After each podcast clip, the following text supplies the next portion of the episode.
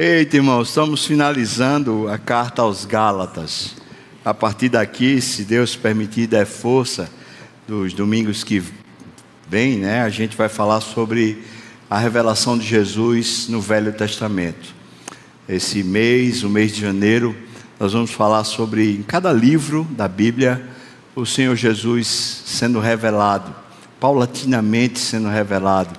E, claro, a gente está aproveitando essa época de Natal, que Jesus, a gente comemora o nascimento dele, então, para falar aqui na Bíblia toda, o assunto é ele, é Jesus.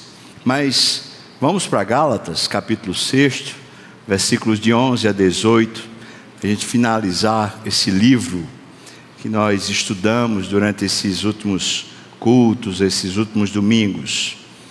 Diz assim, a partir do versículo 11, Gálatas 6, a partir do 11 até o 18.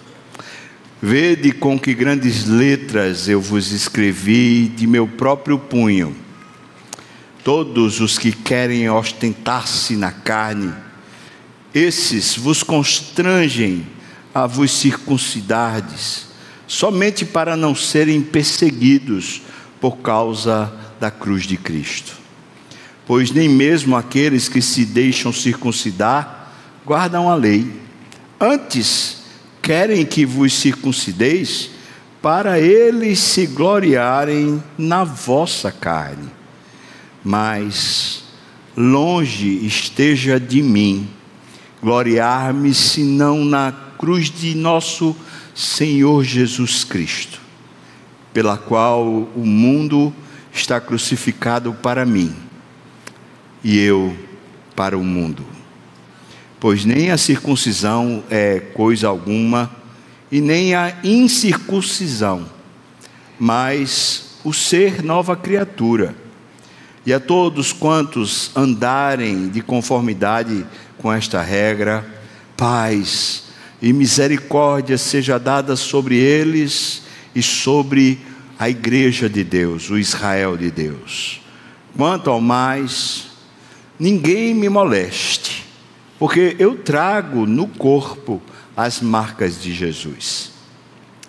Graça, a graça de nosso Senhor Jesus Cristo, seja, irmãos, com vosso espírito. Amém. Amém. Vamos orar? Meu Deus, nos habilita aqui a entender a tua doce voz. Só em pensar nesse mistério glorioso, Senhor, meu coração se derrete de alegria, Deus. Que privilégio ouvir tua voz. Senhor, fala conosco. Ilumina a mente, aquece o coração, no nome de Jesus. Amém. Amém. Irmãos, desde quando houve a queda lá no Éden, que existem basicamente dois tipos de religião no mundo. A palavra religião significa religar. Estava quebrado o relacionamento, ele foi religado. E existem praticamente dois tipos. Uma é falsa e a outra verdadeira. Quando a gente chega em Gênesis 4, a gente encontra essas duas religiões. Uma é representada por Abel que dá das primícias, que tem no seu coração uma imensa gratidão, uma devoção sincera, legítima, entrega a Deus das primícias. Hebreus fala que Abel foi aceito justamente por causa disso, porque ele deu aquilo que era o primeiro, o principal, o mais importante Aquilo muito mais do que uma oferta valiosa no sentido monetário, ela era valiosa no sentido do apreço, do valor. Para Abel, Deus era mais importante que tudo. E ele não estava tentando convencer Deus de nada, ele só estava se entregando, agradecendo. Essa religião representada por Abel é a religião da graça de Deus. É a religião que existia no Éden antes da queda, quando Adão e Eva receberam de Deus todos os proventos para viverem e se deleitarem em Deus. E todas as obras que eles faziam era para Deus, em gratidão a Deus, vivendo na presença de Deus. Essa religião de Abel é a religião que não é o homem que se esforça para conseguir, mas é o homem que se deleita no que Deus conseguiu para o homem. E esse deleite se chama graça. Mas a outra religião é representada por Caim. Caim pegou do fruto da terra, pegou do seu próprio esforço. E é bom a gente lembrar que Caim já vive debaixo da maldição. Deus tinha dito para Adão: Maldita é a terra por tua causa. E o texto de Gênesis 4 faz questão de dizer que ele pegou do fruto da terra, pegou do fruto do seu próprio esforço. E com esse esforço pessoal, ele intentava alcançar algum mérito, alguma coisa diante de Deus. E o texto diz que Deus reprovou Caim e reprovou a sua oferta.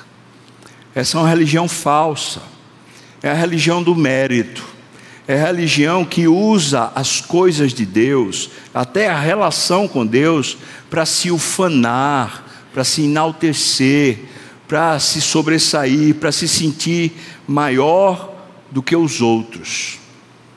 Quando Deus rejeita Caim e a sua oferta, Caim fica tão irado que ele termina matando Abel. E ali fica bem representado como essas duas religiões vão se relacionar por toda a história. As pessoas que vivem debaixo do mérito, elas não suportam a ideia de ter outras pessoas que vivam pela graça, em gratidão, em devoção, em sincero compromisso com Deus, por devoção, por amor. Essas pessoas que se submetem a Deus voluntariamente porque são gratas, porque são felizes. Aqueles que são adeptos da religião de Caim têm inveja disso, rejeitam isso e querem matar os que assim vivem. Se a gente colocasse que a humanidade toda, até os ateus, eles têm algum tipo de religião, algum tipo de verdade a qual elas, eles se apegam, então nós poderíamos dizer que a humanidade toda está dividida nesses dois grupos: aqueles que vivem para o mérito e aqueles que vivem pela graça. Em profunda gratidão, só se dedicando a Deus e se entregando a Deus como uma resposta de amor ao que Deus já lhes deu. Qual é a sua religião? Porque no final dessa carta, depois de Paulo já ter batido tanto, com tanta força naquelas igrejas, falando sobre o legalismo, aquele problema de alguém que abandonou. Desculpem, irmãos, minha garganta está meio ruim aqueles que abandonam Deus e abandonam Cristo para viverem a partir de um esforço próprio, tentando conquistar algum mérito diante de Deus. Esses caíram da graça, é assim a expressão que Paulo usa. Esses se justificam a si mesmos e, portanto, não estão salvos. Outro tipo de religião são aqueles que olharam para a cruz. E quando viram lá na cruz o Filho de Deus, dando a sua vida no lugar de si mesmo, ficaram tão constrangidos. Esses que olham para a cruz e sabem que a cruz é para si, ficam constrangidos por tamanho amor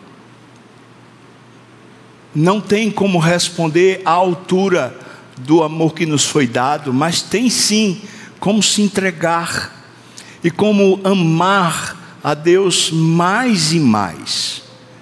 A esses que vivem pela fé e vivem amando a Deus por causa da graça, esses têm a religião da cruz.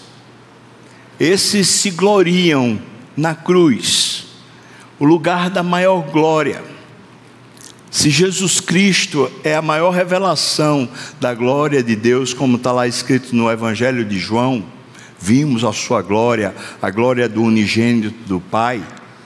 Então, a cruz de Cristo é a maior revelação da glória de Cristo na terra. É exponencial.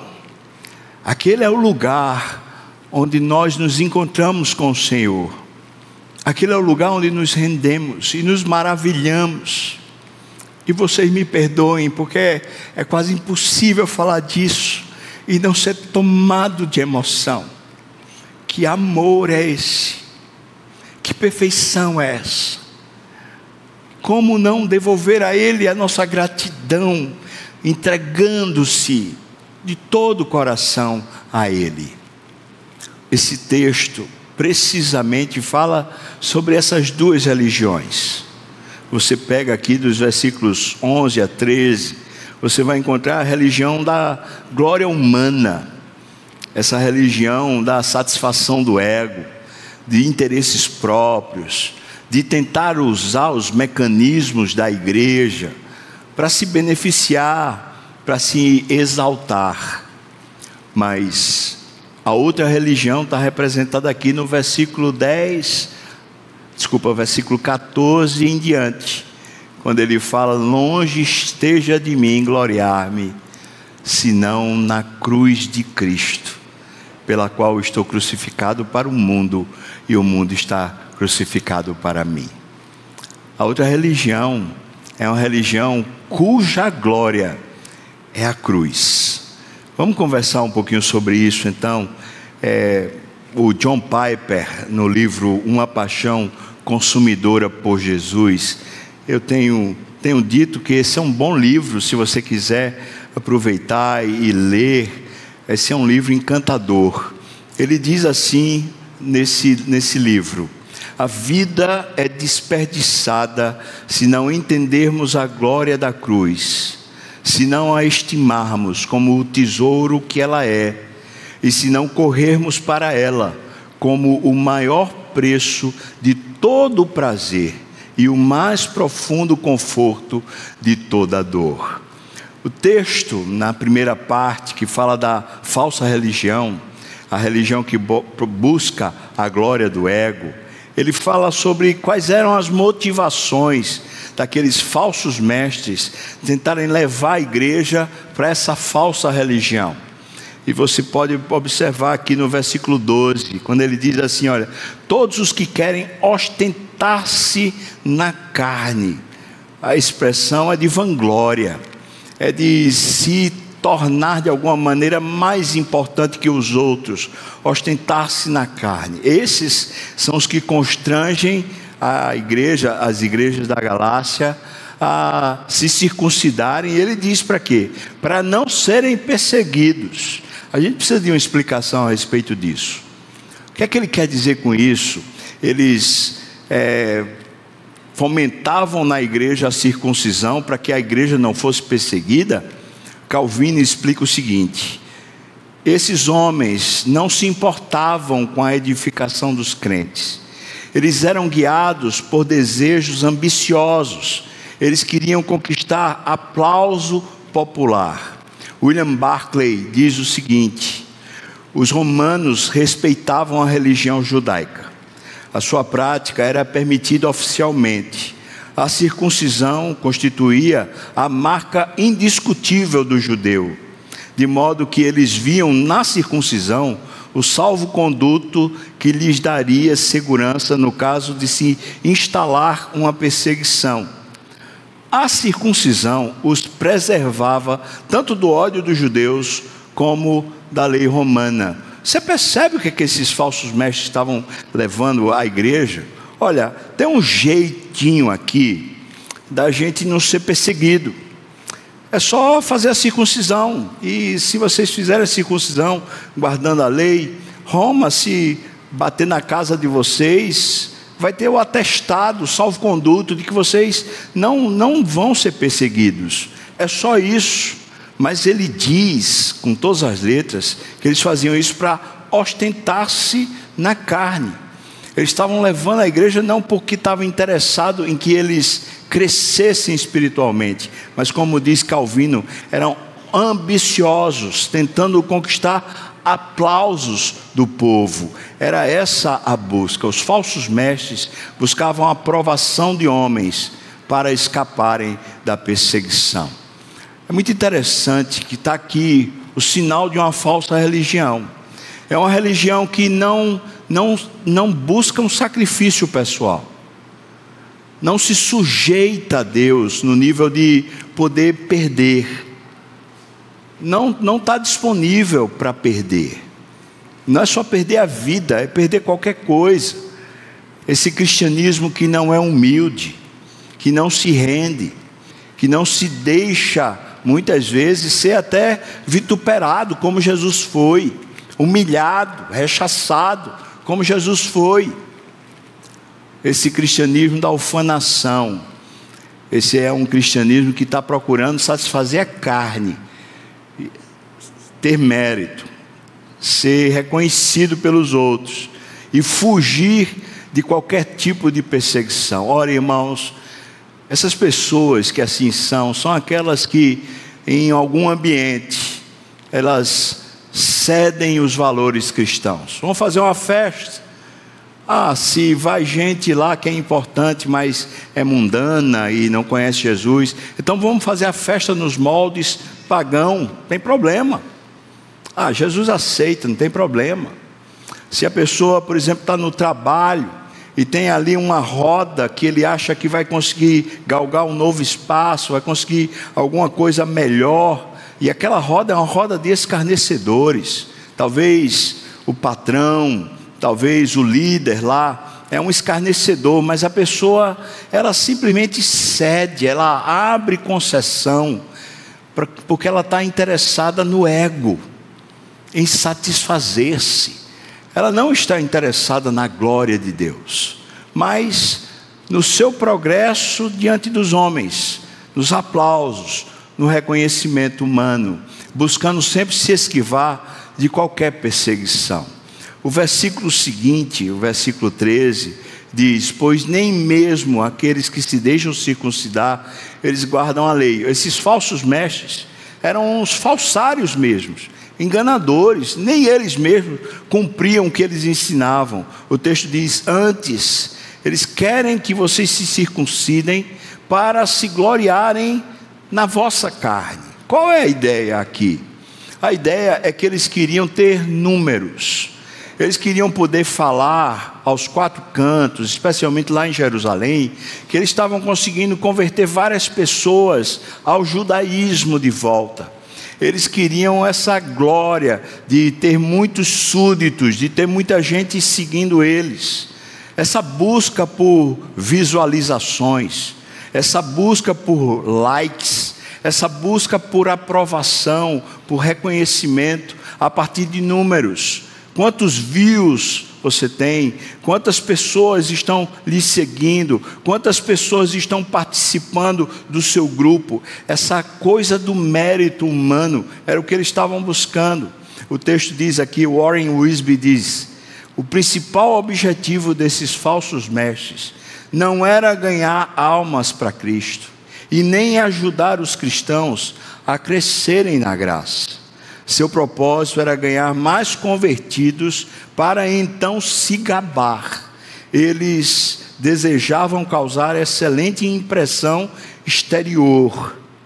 Não realizavam a obra para o bem da igreja, nem para a glória de Deus, mas somente para a sua própria glória. É interessante porque esse tipo de gente tem uma tendência muito grande a ser sectarista a buscar sempre uma vanglória. O status está justamente no, no numerário, naquilo que pode se perceber de forma exterior. John Stott coloca da seguinte maneira: os judaizantes induziam a um outro erro, pois a circuncisão era uma obra humana, realizada por um ser humano em um outro ser humano. Assim, a religião começava com uma obra humana a circuncisão e continuava com as, as obras humanas, a obediência à lei. O que esses homens faziam era tirar o mérito de Cristo, tirar a cruz. Quando se tira a cruz da nossa vida com Deus, o que resta é a falsa religião. Mas a cruz, irmãos, é um símbolo de uma sentença condenatória, a mais vil, a mais terrível que a humanidade já conheceu. Lendo esse livro de John Piper sobre uma paixão consumidora, ele fala precisamente sobre esse, esse texto. E então ele fala que a cruz nunca houve na história humana um elemento que fosse mais ultrajante, que fosse pior que a cruz. Foi a pior condenação que a humanidade já conseguiu criar.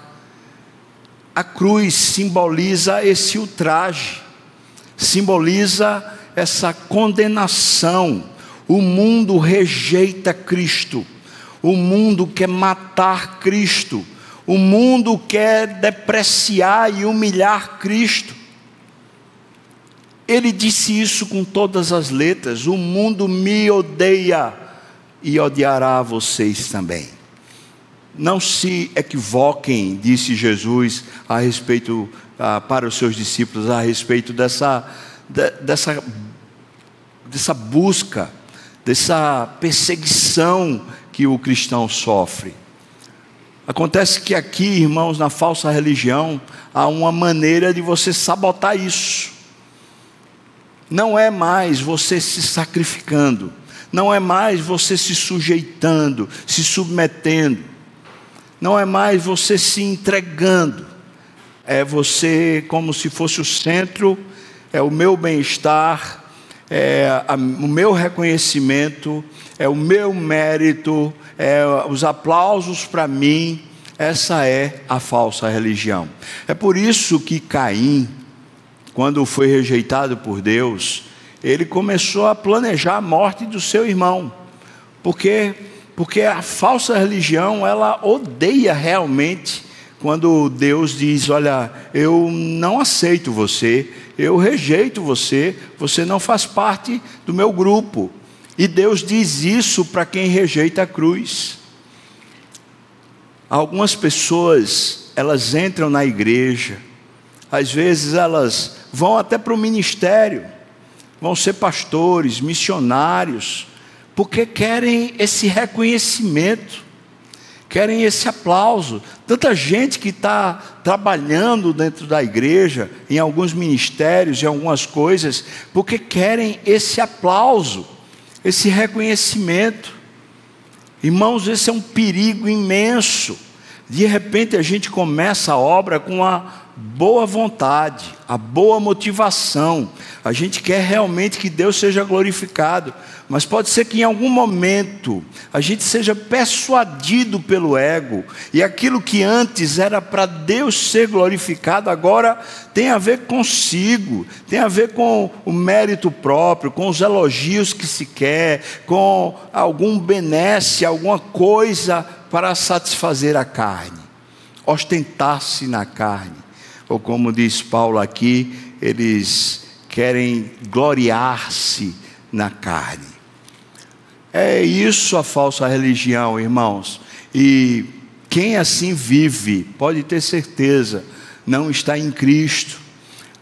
Aqui diz: os falsos mestres revelam a hipocrisia quando eles estão ostentando sucesso ah, eclesiástico, com números, com aprovações humanas, reconhecimento humano, mas na verdade é só uma busca de mérito e de reconhecimento. Olha, irmãos, falo para vocês diante de Deus.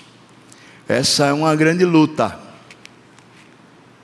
E eu acho que não há um homem ou uma mulher de Deus sério que queira realmente andar com Deus e que sirva a Deus esteja empenhado, dedicado, seja pastor ou seja alguém que está trabalhando na igreja.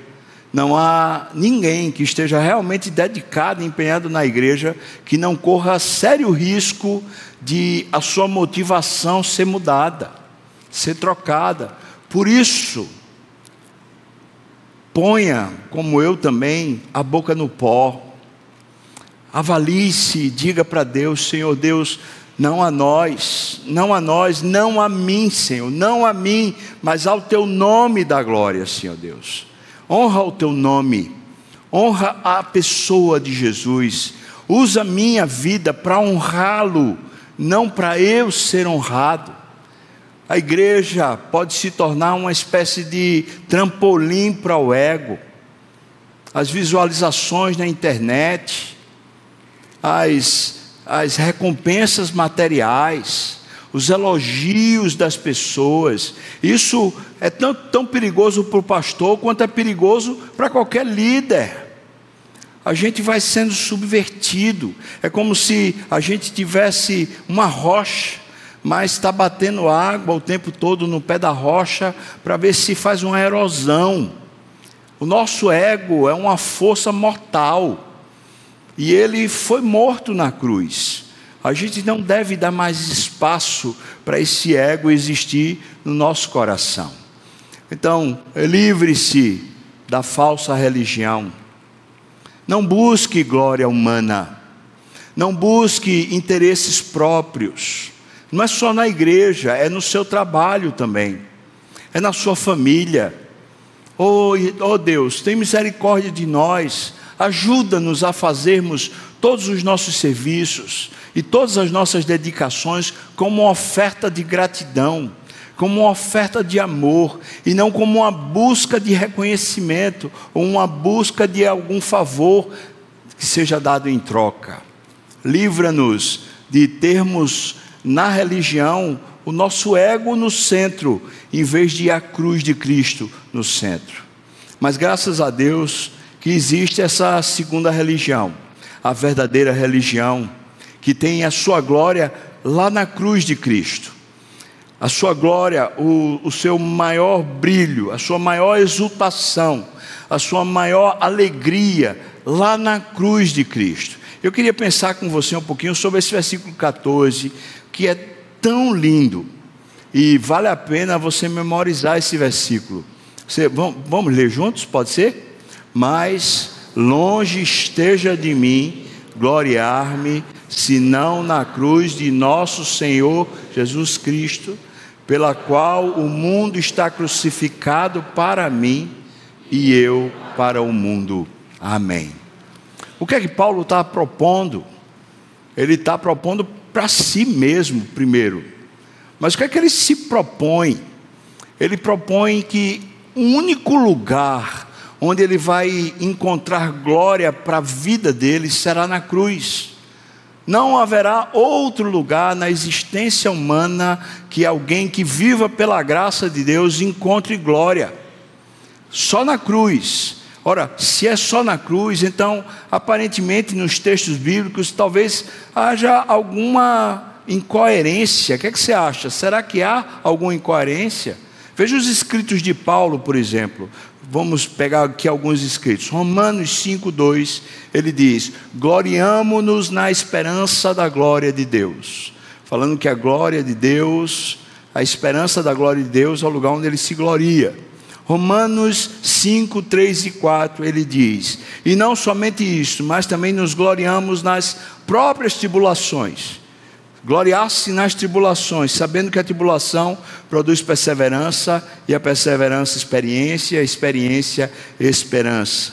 Segundo Coríntios 10, 12, 9 diz: De boa vontade, pois, mais me gloriarei nas fraquezas Veja, ele falou da esperança, depois ele falou das tribulações, agora ele está falando das fraquezas, para que sobre mim repouse o poder de Cristo.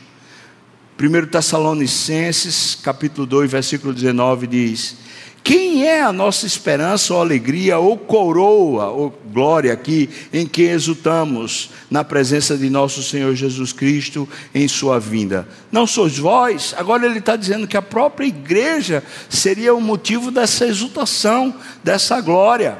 Será que Paulo, por algum né, artifício, ele está colocando uma inverdade lá em Gálatas? Ou será, irmãos, que Paulo entende que todas as facetas da vida, elas só ganham significado a partir da cruz de Cristo? E a cruz de Cristo, portanto, ela está habilitada a todos, todas as nossas convivências, a todas as nossas experiências. A cruz de, de Cristo, conquanto seja um fato histórico, ela tem um simbolismo para todas as nossas experiências ordinárias. Você está passando por uma tribulação, você só é vitorioso sobre a tribulação e você certamente está entendendo o bem que Deus faz através desse mal que você passa por causa da cruz de Cristo. É ela quem transforma o mal em bem na sua vida e revela o amor de Deus, mesmo na luta. Você sente fraqueza. Ora, não é exatamente isso a expressão da cruz, o lugar onde o mais forte se fez fraco e ali ele manifestou o maior poder do universo com a sua ressurreição. É a cruz. Se você pegar qualquer faceta da experiência humana, é lá na cruz que a gente encontra o sentido para a nossa vida ser toda para Deus. Todas as áreas da experiência humana é para Deus.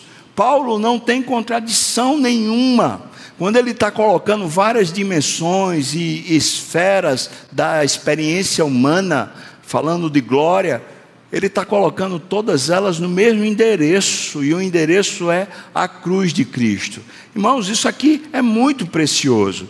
A gente pode dizer que há uma coerência sim.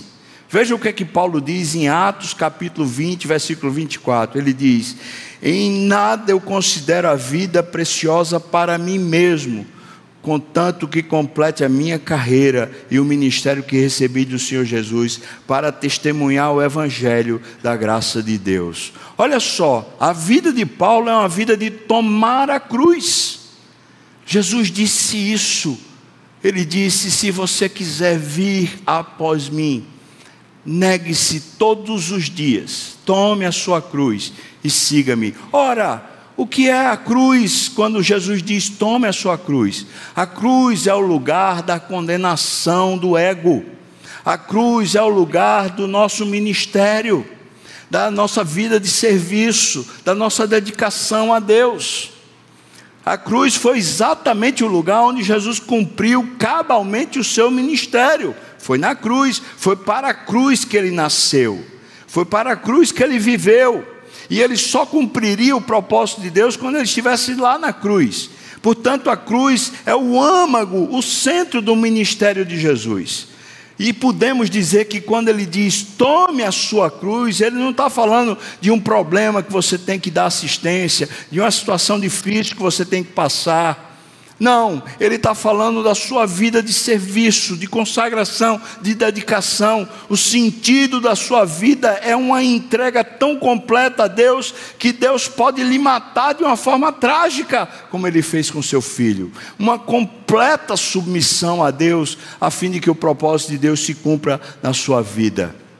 A cruz essa é a cruz. Longe esteja de mim gloriar-me, senão na cruz de Cristo. A pergunta que a gente faria: qual é a única paixão na vida de Paulo que faz com que ele considere tudo como se fosse um refúgio? Filipenses capítulo 3, versículos 7 e 8, ele diz: Mas o que para mim era lucro, isso eu considerei perda por causa de Cristo. Sim deveras eu considero tudo como perda, por causa da sublimidade do conhecimento de Cristo Jesus, o meu Senhor, por amor do qual eu perdi, olha a cruz, todas as coisas, mas não só as perdi, eu as considero refúgio, para quê? Para ganhar a Cristo. Foi lá na cruz que ganhamos Cristo. E foi lá na cruz que Ele nos ganhou. A gente se identifica com, aquela cruz, irmãos, porque foi lá que a gente nasceu. Foi lá que a gente descobriu que era amado, irremediavelmente amado, amado mais do que até o próprio Filho de Deus, onde ele sacrifica o Filho por amor a você. Será que tem alguma coisa igual? Será que tem alguma coisa que dê tanta plenitude, tanto senso de existência, que nos desperte para a missão, que nos estimule, nos incentive, nos levante? Será que tem alguma outra força no universo que seja capaz de dar motivação real para a vida? Não, não tem. Para aqueles que se encontraram com Cristo na cruz, aquele é o lugar. É o pior lugar porque é uma sentença de ultraje. Mas é o melhor lugar porque nós fomos salvos. E Deus derramou o seu profundo amor naquele lugar por nós. É ali que admitimos que nós merecemos condenação. Nós merecemos ser mortos, nós merecemos ser condenados ao inferno. Não apenas merecíamos, nós merecemos. Mas tem uma graça suficiente naquela cruz. Há um amor transbordante, efusivo, que transborda, alcançando a gente, fazendo a gente ser gente. Uma transformação. Que poder é esse, irmãos? Que mistério é esse? Essa é a cruz de Cristo. Todas as nossas experiências, toda a nossa vida agora está numa dinâmica onde a cruz é o centro onde a gente se encontra. Três razões aqui, para ser mais didático, para nos gloriarmos apenas na cruz. Primeiro, sem a cruz de Cristo, nós só merecíamos o julgamento. Sem a cruz de Cristo, haveria apenas condenação para nós. Era o que nos esperava por certo. Morte eterna. Distância eterna de Deus. Eu não sei você, mas só em pensar, ficar longe do meu Deus. Um minuto que seja, já é completa derrota, não tem mais sentido a vida. A cruz garante para mim que eu tenho meu Deus como meu amigo e meu Pai. Meu Deus, que privilégio é esse?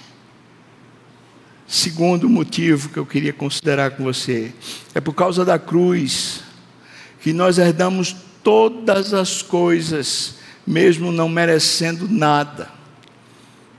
A cruz é a reconciliação da gente com Deus.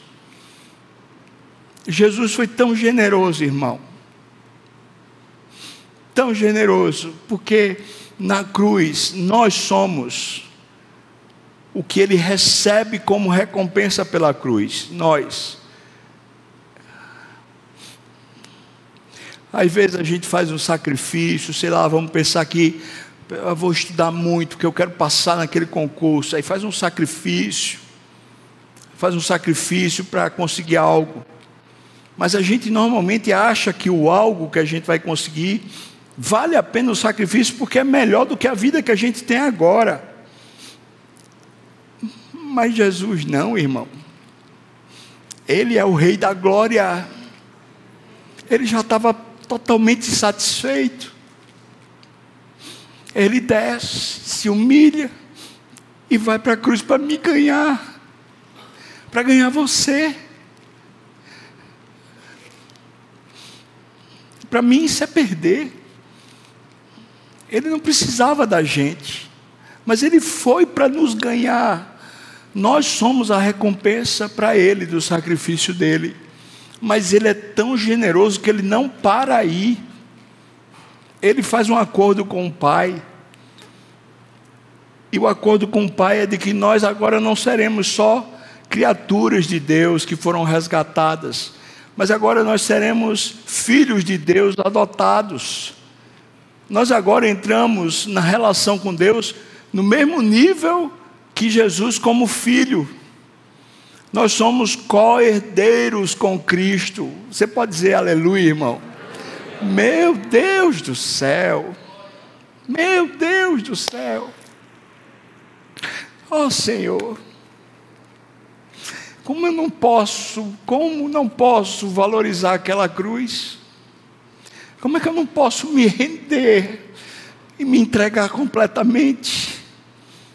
Ele me fez ser co-herdeiro por causa da sua generosidade, a sua bondade que não tem fim. A terceira razão, porque Cristo é a glória de Deus e a cruz é o centro refugente dessa glória de Deus. Então, se eu valorizo Deus e valorizo Jesus por causa do que Ele fez por mim, como eu não vou amar a cruz? Já que é lá que Ele revela a maior glória de todas. Quando Moisés é chamado por Deus de amigo, Moisés, você é meu amigo. Aí Moisés disse: Senhor, já que eu sou seu amigo, então deixe-me ver a sua glória. E Moisés não pôde ver. Não ali, ele viu depois. Depois ele viu Cristo na sua glória, lá no Monte Tabor. Mas ali, naquele momento, Deus disse: Eu vou esconder você numa fenda de rocha. Eu vou passar por trás de você, e você vai me ver pelas costas, mas eu vou passar toda a minha bondade. Deus não disse que vai passar a sua glória, porque a glória ninguém poderia ver e continuar vivo, mas Deus revelou a sua glória no seu filho. E toda a glória do Filho foi revelada naquela cruz. Agora você entende como isso é um disparate total? Alguém que ouve isso, não sendo cristão, diz: é louco, é um bando de louco. Como é que alguém pode se gloriar num negócio que é um traje, que é um, um, símbolo de vergonha, de dor, de calamidade, de condenação, de destruição? Como alguém pode se gloriar nisso? É porque ele não conhece ainda o amor que foi revelado ali, a glória que foi revelada ali. Mas nós conhecemos. E se conhecemos, nós estamos dizendo exatamente como Paulo: longe esteja de mim gloriar-me senão na cruz de Cristo. Amém, irmão? Para você também? É isso? Que religião é a sua? É a religião da glória de Deus, onde você se entrega e se entrega mais, e depois um pouco mais, e fica pronto para qualquer sacrifício, porque ama a Deus acima de si mesmo. E a sua vida então é uma oferta para o Senhor? Ou você é daquela religião que fica o tempo todo buscando reconhecimento, aplauso, merecimento, que as pessoas reconheçam quão bom você é, quão talentoso, quão equipado, como você é diferenciado, como sua família é diferenciada. Que religião é a sua? Nessa manhã, acho que o Espírito Santo veio aqui entre nós para mais uma vez nos arrebatar de amor, para tirar nossa confusão de mente e, quem sabe, inserir de novo um grande apetite pelo Filho, para a gente sair daqui apaixonado e dizendo: Senhor Jesus tudo que eu sou é teu.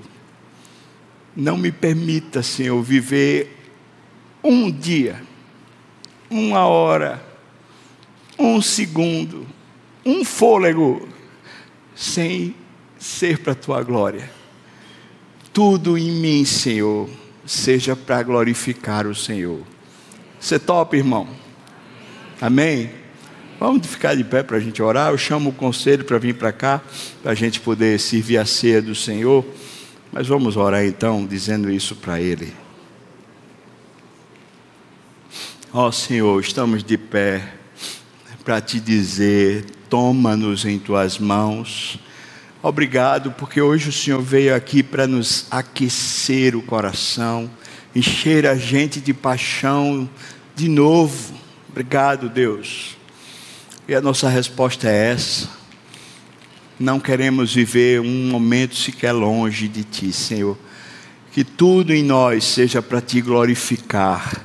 Que a nossa vida, seja as dores, os sacrifícios, seja as vitórias, as conquistas, tudo seja para honrar o teu nome, para dar glória a ti, Pai. Senhor, nós oramos como pessoas carentes, nós precisamos de Ti, queremos o Senhor mais, mais, mais, mais, Senhor, mais. Queremos o Senhor, Deus. Te amamos, Deus. Precisamos de Ti. No nome de Jesus. Amém.